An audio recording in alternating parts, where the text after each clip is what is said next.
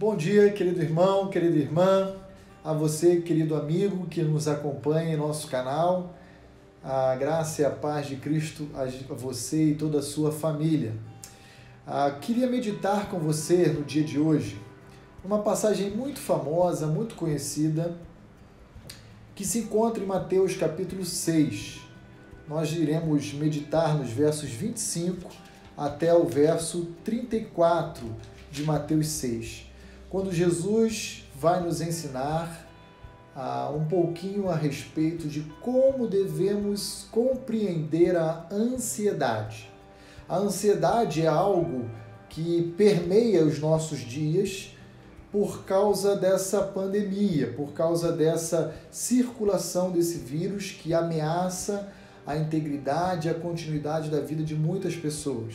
E é natural que com esse isolamento social, haja reflexos na nossa economia, desdobramentos que alcancem as nossas famílias e uma preocupação toma conta do nosso coração, da nossa cabeça, sempre trazendo imagens e situações hipotéticas que são sempre ah, danosas, prejudiciais, nocivas ao nosso lar e à nossa, ao nosso trabalho, à nossa família.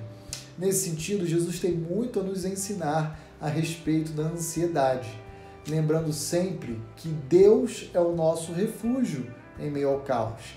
E é assim que ele nos ensina quando ele diz: Por isso vos digo, não andeis, pela, não andeis ansiosos pela vossa vida, quanto ao que haveis de comer ou beber, nem pelo vosso corpo, quanto ao que haveis de vestir.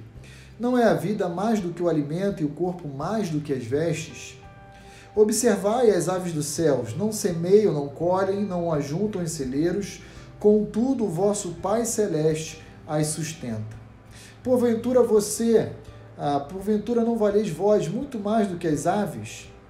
Qual de vós, por ansioso que esteja, pode acrescentar um côvado ao curso da sua vida? E por que andais ansiosos quanto ao vestuário? Considerai como crescem os lírios do campo. Eles não trabalham nem fiam, eu, contudo, vos afirmo que nem Salomão, em toda a sua glória, se vestiu como qualquer um deles. Ora, se Deus veste assim a erva do campo, que hoje existe e amanhã é lançada no forno, quanto mais a vós outros, homens de pequena fé. Portanto, não vos inquieteis dizendo o que comeremos, o que beberemos, ou com o que nos vestiremos, porque os gentios é que procuram todas estas coisas pois vosso Pai celeste sabe que necessitais de todas elas. Buscai, pois, em primeiro lugar o seu reino e a sua justiça, e todas estas coisas vos serão acrescentadas. Portanto, não vos inquieteis com o dia de amanhã, pois o amanhã trará os seus cuidados. Basta ao dia o seu próprio mal. Que palavra preciosa e oportuna nesse momento de vida que todos nós estamos experimentando.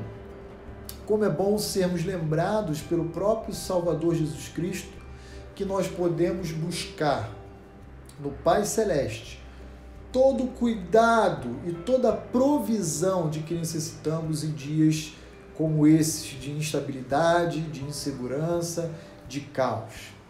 Nesse sentido, Jesus faz uma comparação entre o nosso valor quem nós somos aos olhos de Deus, bem como a natureza, os animais, como os pássaros, os lírios do campo.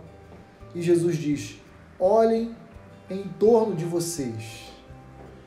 Eles são menos valorosos do que vocês.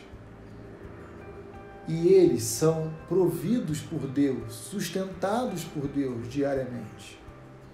Por acaso Deus não iria cuidar e oferecer muito mais a vocês? E nesse sentido, irmãos, querido amigo, como é importante sermos lembrados disso. A nossa provisão, nosso sustento, a nossa segurança não está em nenhuma outra coisa a não ser na pessoa do nosso Deus. Precisamos ser lembrados disso. O famoso pregador batista do século XVIII para XIX, chamado Charles Spurgeon, numa certa ocasião disse que a ansiedade não consegue esvaziar o sofrimento do amanhã, mas consegue extrair toda a força e energia de hoje. Que nós não sejamos levados a dirigir as nossas vidas e corações, pensamentos, pela ansiedade que nos assola, mas que possamos buscar sempre descansar naquele que é o nosso refúgio em meio ao caos. Que Deus o abençoe.